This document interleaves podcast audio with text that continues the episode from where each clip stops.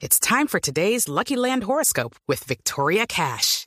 Life's gotten mundane, so shake up the daily routine and be adventurous with a trip to Lucky Land. You know what they say. Your chance to win starts with a spin. So go to LuckyLandSlots.com to play over 100 social casino-style games for free for your chance to redeem some serious prizes. Get lucky today at LuckyLandSlots.com. Available to players in the U.S., excluding Washington and Michigan. No purchase necessary. VGW Group. Void where prohibited by law. 18 plus. Terms and conditions apply. Alejandro, buenos días. Buenos días. Alejandro es un muchacho de primera línea. ¿Usted ha estado manifestándose en esta zona, en el Portal de las Américas, Alejandro? Eh, nosotros hemos estado en varios puntos, sí, pero pues nosotros siempre el lugar de nuestra resistencia y, y, y nuestra segunda casa es las Américas, ¿no? Sí, señor. Alejandro, ustedes colocaron en primera línea la cuerda con la que fue degollado este muchacho joven como ustedes, Cristian Camilo Vélez. Bueno, frente a la situación que se presentó eh, ese día, eh, la policía muy bien sabe que ese día ellos nos sacaron de la plazoleta y nosotros estábamos en, en el momento haciendo el trasteo de nuestras cosas. Estábamos sacando nuestras cosas, estábamos haciendo una movilización, pero sacando nuestras cosas. Se ven que estos sujetos ajenos a la PL, ajenos a la primera línea, se les hace un llamado eh, de que no hagan este acto por lo mismo, porque se va a generar un accidente, se puede generar muerte, se puede generar cuando ellos hacen caso omiso a nuestra recomendación. Porque creo que en estos dos meses que llevamos de ¿Quiénes, paro, ¿Quiénes son los muchachos, Alejandro, que hicieron caso omiso a las órdenes de primera línea? Bueno, como tal no fueron unas órdenes, porque como te digo, nosotros no somos ninguna VACRIM, nosotros no, no mandamos en ningún lado. Mm, No sé, Solamente pero se ustedes un están, ustedes están poniendo peajes también en esa zona de Kennedy, ¿no? Bueno, espérame ya. Frente a lo que se les dijo a estos muchachos, fue, hombre, no hagan esto porque eso es problemas para todos.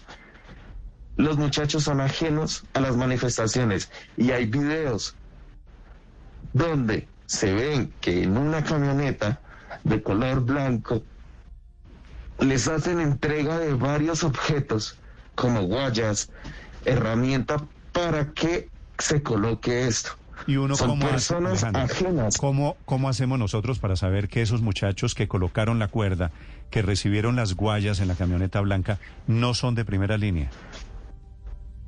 Hombre, ahorita todo se mueve por las redes sociales y tú puedes ver por las redes sociales y por varias páginas de las primeras líneas donde están los videos, donde están los videos donde se entregan los objetos a estos muchachos, donde se ven que no son, que no son personas de la primera línea. Porque nosotros ya Pero nos esos muchachos que reciben, que reciben eso en la camioneta blanca también están encapuchados. Obvio, tú ya no puedes andar sin capucha. Por eso, y entonces, ¿Por y ustedes Pues, en primera línea también están en... Tengo entendido además que usted en este momento está encapuchado dando esta entrevista por radio. Lógico, yo tengo que andar encapuchado 24 horas del día. Ok. Alejandro. ¿qué pruebas tienen ustedes de que quienes colocaron esa cuerda que mató al muchacho que iba en la moto, qué pruebas de que no son de primera línea?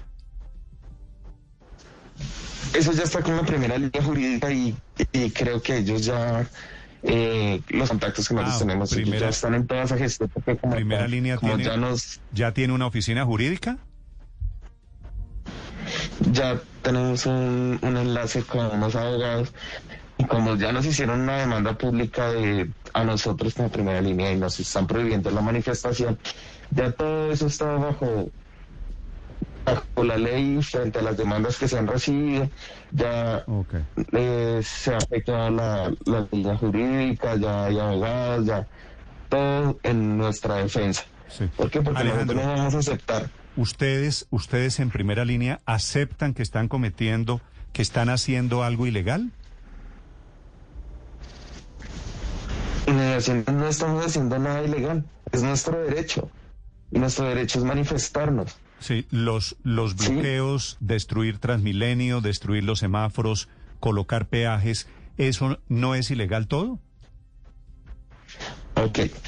Bueno, vamos a hablar sobre las situaciones que se han venido presentando frente a los peajes y frente a los daños públicos que se han presentado allí.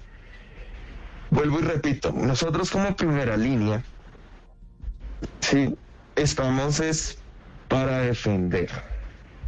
Obviamente, más que nadie, ustedes tienen que saber que uno no puede controlarle la vida a la demás gente. ¿Sí? Nosotros tenemos algo muy claro y tenemos un objetivo pedagógico eh, donde queremos hacer un cambio al país, pero de una forma diferente a, a lo que mucha gente está pensando ahorita, que ellos piensan que dañando un transmilenio, que ellos piensan que rompiendo, que demás se hacen las cosas, pues es complicado, ¿sí? Alejandro, ¿eh, ¿el, país se cambia, ¿el país se cambia lanzando bombas molotov a los policías? Según ustedes. Mm, no, pero entonces ahí viene nuestra entonces por qué lo hacen? Ok, ¿tú cómo vas a comparar el poder de una aturdidora, de una recalzada, de un gas lacrimógeno a una piedra? No. Piedra no, le estoy hablando ¿Y de una bomba. no, le- Alejandro, le estoy hablando de una bomba molotov. Y usted sabe muy bien, seguramente debe saberlo, que una bomba molotov es una bomba incendiaria. Que puede causar la muerte a una persona, Claro. a un policía, como un policía también puede causar la muerte con una granada lacrimógena si la lanza mal disparada. ¿Por qué responder con, con ese nivel de violencia en este contexto? ¿A usted le parece legal el uso de ese tipo de armamentos? Obviamente frente a todo esto no es legal. Pero hombre, ahí es donde viene toda la moralidad. Es el que está quieto, se deja quieto. Mira, eh, en esas inmediaciones de todo lo acontecido últimamente en menos de los tres días, se han, se han presentado unos hechos donde a un compañero le disparan con una escopeta, le quitan tres dedos. ¿Cómo vamos a nosotros a responder? ¿Con besos y abrazos? No podemos hacerlo, porque entonces nos dejamos matar. O sea, tenemos que dejarnos matar por el simple hecho de que no podemos manifestarnos, del simple hecho de que si tiramos una molotov ya son, mejor dicho, los asesinos de Colombia. Alejandro. Pero ellos sí nos pueden disparar. cuando un, pueden po- quitar cuando dedos, un nos pueden quitar policía cuando un policía comete abusos o comete delitos se denuncia y, y la justicia tiene en sus manos investigar y condenar a los responsables pero la lógica no puede ser Sí, al, al peor estilo o en, o en el peor recuerdo de los grupos de autodefensas o paramilitares tomar justicia por mano propia. Si a mí un policía me agrede, yo no creo que tenga en mis manos la responsabilidad o el deber de responderle con una bomba incendiaria. Yo voy a la justicia, lo denuncio y espero que el Estado actúe. ¿O, o ustedes son grupos de autodefensas? No, ahí sí te dejo muy claro. Y nosotros no somos ningún tipo de BACRIM, nosotros no tenemos ningún eh, grupo conformado como tal con el parami- paramilitarismo, ni nada de esas cosas, porque no lo somos. Nosotros estamos exigiendo unos derechos como cualquier ciudadano, ¿sí? Y frente a lo que se, se ha venido eh, mostrando, que solamente lo muestran eh, las redes, porque es que ni siquiera un canal de televisión eh, se atreve a mostrar la realidad de las cosas. A nosotros mismos nos toca mostrar sobre lo que está pasando, ¿sí? Frente a los abusos que se han presentado, porque nadie, todo el mundo dice que la primera línea es un asco, que son los que están haciendo el daño al país. O sea, me parece tan ilógico que nosotros llevando dos meses sin poder ir a la casa, dos meses en los que nos ha tocado aguantar hambre, que hemos aguantado sueño, que hemos- tenemos gente sufriendo de hipotermia. y vengan a decirnos que nosotros somos los que estamos dañando Alejandro, el país. cuando cuénteme, cuente un po- cuénteme un poquito. ¿Usted tiene cuántos años? Yo tengo 22 años. 22 años. ¿Y usted antes de comenzar esto estudiaba o trabajaba? ¿Qué hacía? Yo trabajaba, ¿En Trabajaba. dónde- ¿En dónde trabajaba? Trabajaba en un almacén de cadena. ¿Y qué pasó con ese trabajo? Eh, mira, yo vengo de una familia muy humilde, donde se le han cerrado las puertas a muchas cosas. Mis papás no se han podido pensionar. Eh, lastimosamente les robaron la pensión. ¿Le robaron qué? Entonces, creo que es una... Les robaron la pensión a mis papás. Nunca se las entregaron. Sí. Eh, entonces pienso que eso es uno de los motivos de que por qué tengo que salir a, a- a manifestarme. O sea, mis papás se mataron toda la vida para obtener una pensión digna y para que lleguen en menos de nada y les digan que todavía no se pueden pensionar cuando ya cumplieron su tiempo, cuando ya cumplieron sus semanas, cuando ya todo. Entonces, ¿Usted es, usted es el a mayor? como hijo. ¿Usted es el hermano mayor o menor en su casa? yo soy el hermano mayor. El mayor, 22 Entonces, años. ¿cómo no ¿Y sus padres, sus padres tienen, Indignado. Alejandro, sus padres tienen qué edad? Mis papás tienen, mi papá tiene 62 años, mi papá tiene 65 años y mi mamá tiene 62 años. 62. ¿Y por qué dice usted que le robaron la pensión? Porque cuando fueron a hacer todo el trámite, eh, a mi papá le aparecen que no, que él nunca cotizó una pensión. Que la semana hizo, eh, nunca, o sea, apareció como si nunca hubiera trabajado.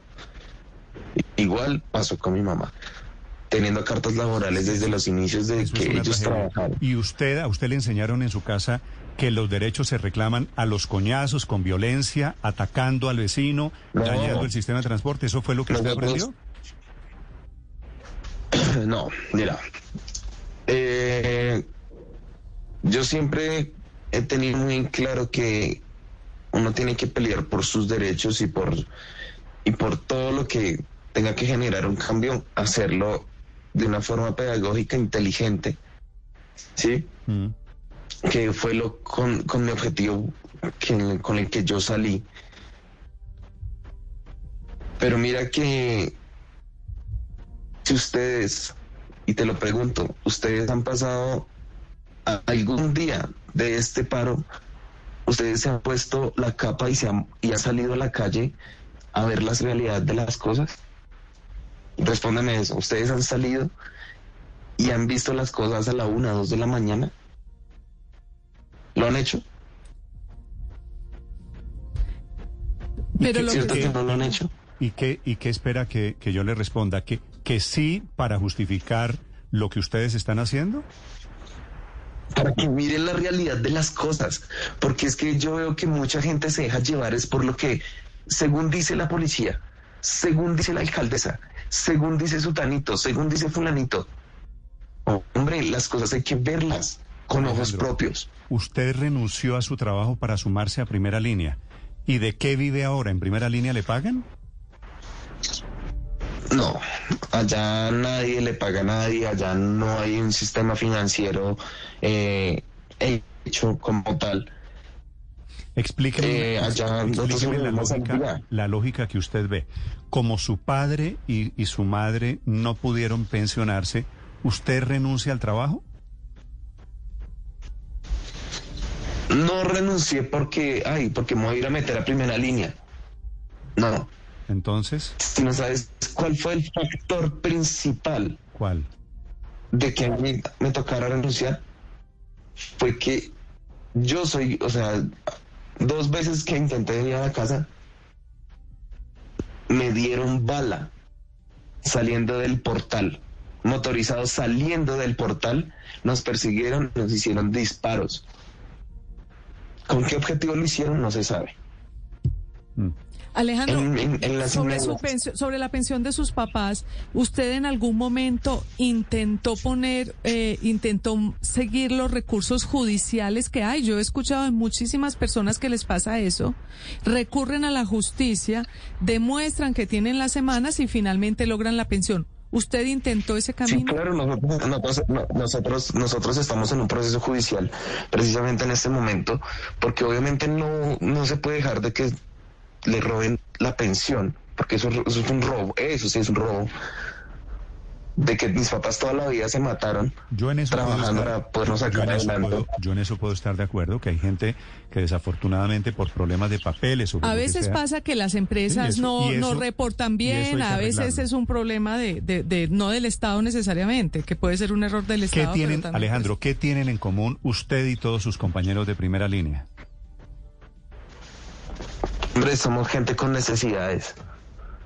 Somos gente de barrios olvidados. Somos gente que por falta de oportunidades no ha podido crecer intelectualmente. Gente que no ha podido acceder a un trabajo porque, hombre, nos piden experiencia de cuatro años, de dos años, a un personaje de 18 años. ¿Cómo le vas a exigir una experiencia laboral si no es apto para En eso- trabajar? Porque en no es eso- mayor de En edad. eso también estoy de acuerdo. Eh, pero ya, ya le voy a preguntar de eso. Alejandro, ¿quién, ¿quién manda en primera línea? ¿Ustedes a quién le obedecen? Mira, nosotros no le, nosotros no tenemos un líder como tal. Allá la vocería es libre. Allá hay- las opiniones son abiertas a todo mundo. Si tú quieres opinar, opinas. Eh, tenemos voceros que son los voceros que son los que eh, hacen como las entrevistas, que son la gente que accede como a hablar con el sistema público. Pero como tal nosotros no tenemos ningún líder, ningún jefe que nos mande, no. Sí. Allá todos somos libres de opinar y es algo público. Que el que quiere venir a aportar, el que quiere venir a hacer, se hace Sí. ¿Quién escoge, Alejandro, los voceros? ¿Quién lo invitó a usted a la primera línea? ¿De dónde surge, si usted lo sabe, el nombre de primera línea? ¿Cómo es la historia del grupo? Ok. Eh, desde el 28J, que bueno, el 28J, eh, desde el 28 que se inicia el paro, eh, nosotros no salimos a manifestar como 28 normalmente el se hace acá en Colombia. El 28 de abril, ¿no? 28 de abril. Y se 28A. hace Sí, hoy es 28. 28, perdón, sí, me equivoco. Hoy es 28J, es que la emoción del- de, de los dos meses. 28A es donde se genera esta primera línea. ¿Por qué? Porque se reúnen muchos jóvenes con muchas ideas y muchas, muchas propuestas para poder hacer un cambio.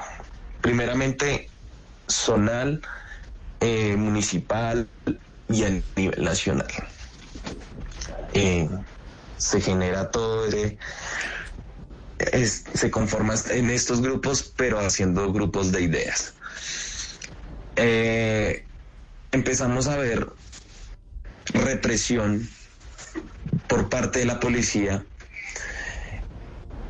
Entonces nosotros decidimos hacer nuestro punto de resistencia, donde actualmente es Portal de la Resistencia. Y es donde empezamos a formar nuestra primera línea, primera línea defensiva y poder proteger al pueblo y para que el pueblo exija sus derechos de una forma bien. Pero pues ha sido algo complicado y yo sé que ustedes bien- van a de una forma "Bueno, bien, ustedes- bien violenta.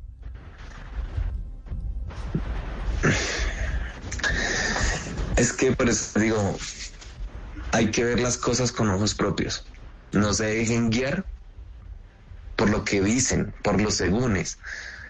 Pero a Porque usted no le mire, da, a usted no se le lo- va a pasar, Alejandro, ese sistema de transporte que ustedes dañaron, que ustedes destruyeron, las estaciones, los buses de Transmilenio, ver a la gente caminando para llegar, los más pobres como usted, Alejandro, son los más afectados. ¿Usted qué reivindicación tiene si usted está afectando a sus vecinos, a la gente que necesita el transporte público, Alejandro? Ok.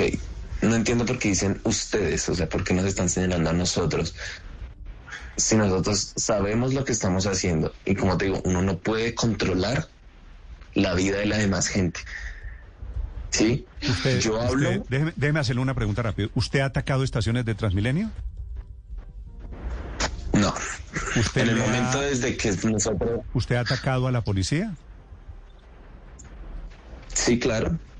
En defensa propia lo he hecho.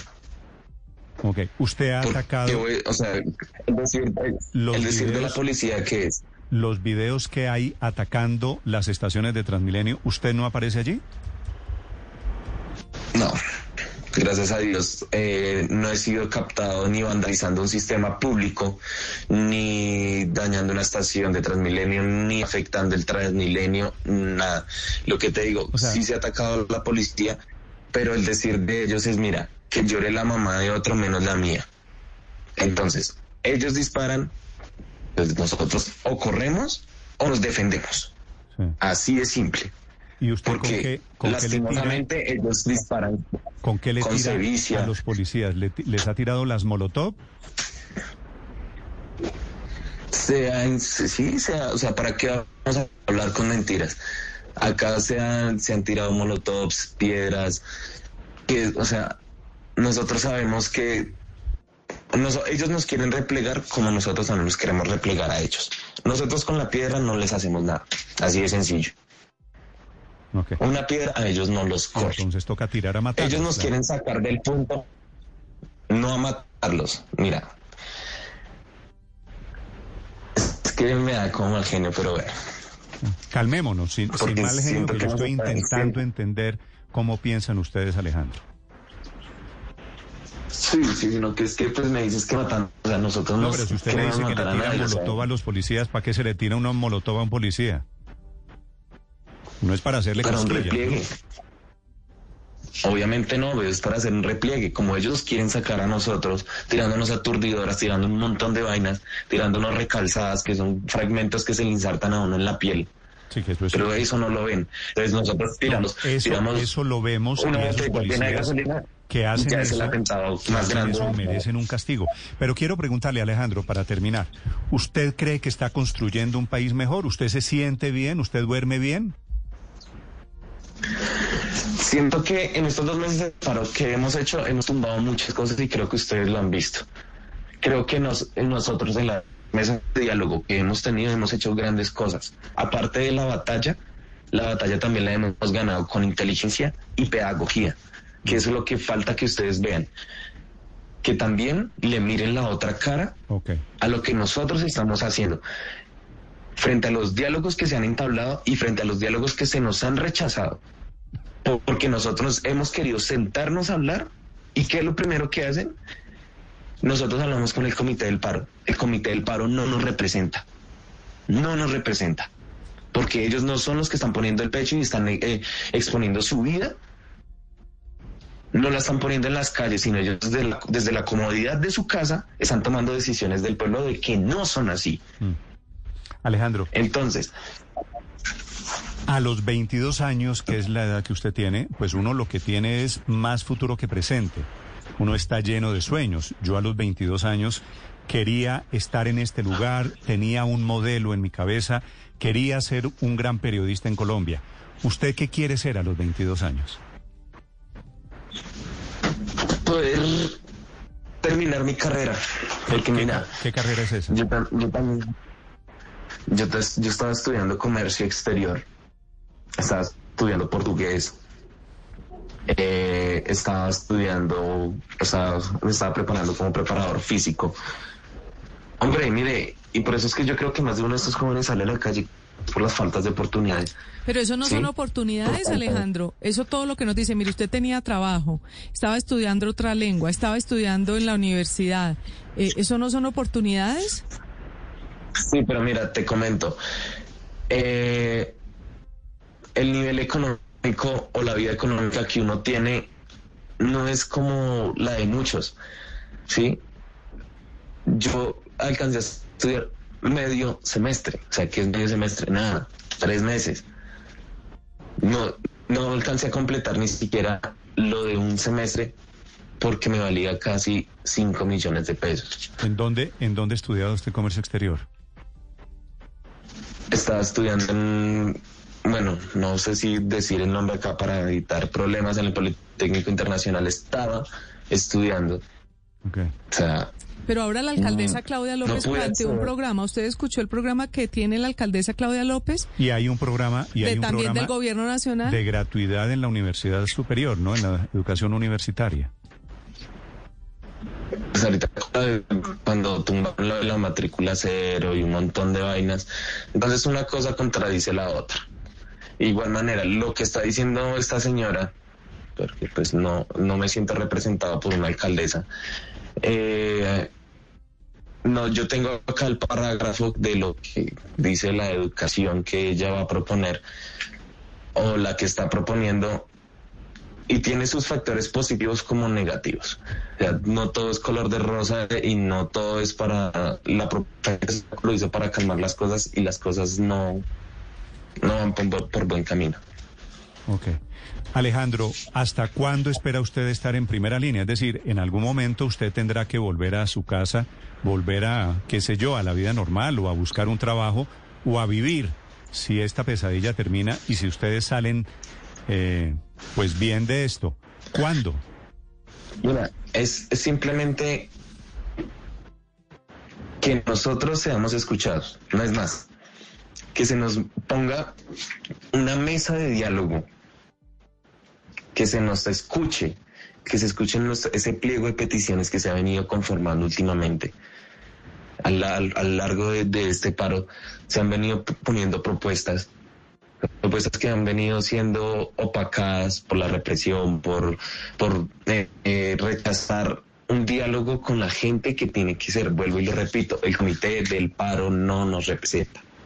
¿Sí? Nosotros necesitamos, nosotros como jóvenes manifestantes, necesitamos ser escuchados, que se nos ponga una mesa de ¿Quién los diálogo. representa, quién representa a ustedes? ¿A quién llamo?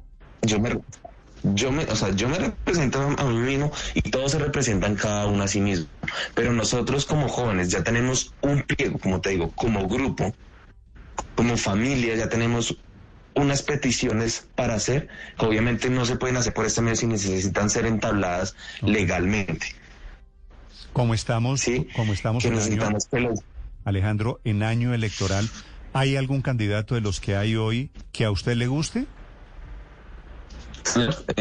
No, en el momento, en el momento nosotros estamos centralizados es primero eh, en que se les ha- en que se haga un una que una auditoría al software de la registraduría antes de hacer toda gestión de voto legítimo.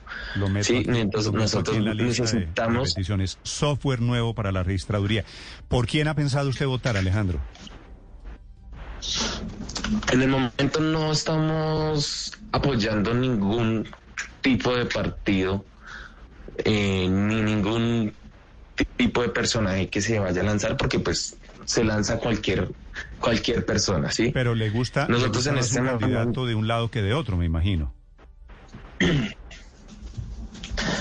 Pues es que todo es como, como, como te lo digo, como opinión personal, ¿sí? Nosotros ni Petro, ni, ni Uribe, ni ninguno que tenga que ver con partido eh, del Centro Democrático, ni Alianza Verde. O sea, ahorita nosotros, Pero nosotros, el decir, Lolo, uno, en la política tiene que votar por alguien. Si uno está metido, usted me dice que esta es una protesta contra la desigualdad y estamos en época electoral, uno tiene que meterse en política. ¿O de qué otra manera esperan ustedes cambiar este país? Sí, lógico, nosotros tenemos que estar muy asociados con la política, pero lo, como, como te digo, en ese momento los que se están, los que tenemos en mente, no están. ¿Petro, Petro no le gusta? No, este loquito también ha hecho sus cosas malas, pero también tiene una idea muy clara frente a lo que está pasando y se le apoyan muchas cosas que se han gestionado, pero como hay otras que no, no, no nos, no nos conviene a nosotros de que él quede como un presidente que quede como un alcalde que quede como algún representante político, no nos sirve porque pues todos sabemos la historia Ok. que tiene este. Pero Alejandro, usted ya tiene 22 años, es decir, tuvo oportunidad de votar en las anteriores elecciones. ¿Por quién votó? Eh, el año pasado no pude ejercer eh, mi voto como tal No, en porque la presidencia. tuve un sí- En la presidencia. Hace tres años fue la elección. Hace tres años, sí, correcto. Eh, yo como tal no estaba acá en el, en el, en el territorio, yo estaba de mochilero, Entonces no pude ejercer mi voto como tal porque yo soy mochilero y pues estuve en Chile eh, pues viajando no como turista, sino pues mo- como te digo, como Hombre, a propósito, a Ya, propósito de ¿Cuándo Chile, estuvo en Chile? ¿En qué época? ¿En qué eh, mes? ese te- ¿Qué- le iba a preguntar eso, el- Paola. el- E- ese el tema, tiempo de la, de la selección. ¿usted sabe dónde nació Primera Línea, Alejandro? Pero ¿de dónde me estás hablando? ¿De acá de Colombia? No, no, no. de... Primera Línea, Primera Línea nació en Chile como movimiento de protesta de los En el jóvenes. Autofagasta. En el Autofagasta de Chile. En el Autofagasta, ¿qué es el Autofagasta? Antofagasta, Serrano. Pues fue la... Eso, el Autofaga- Autofagasta. Antofagasta, sí que es una ciudad chilena. Eso se...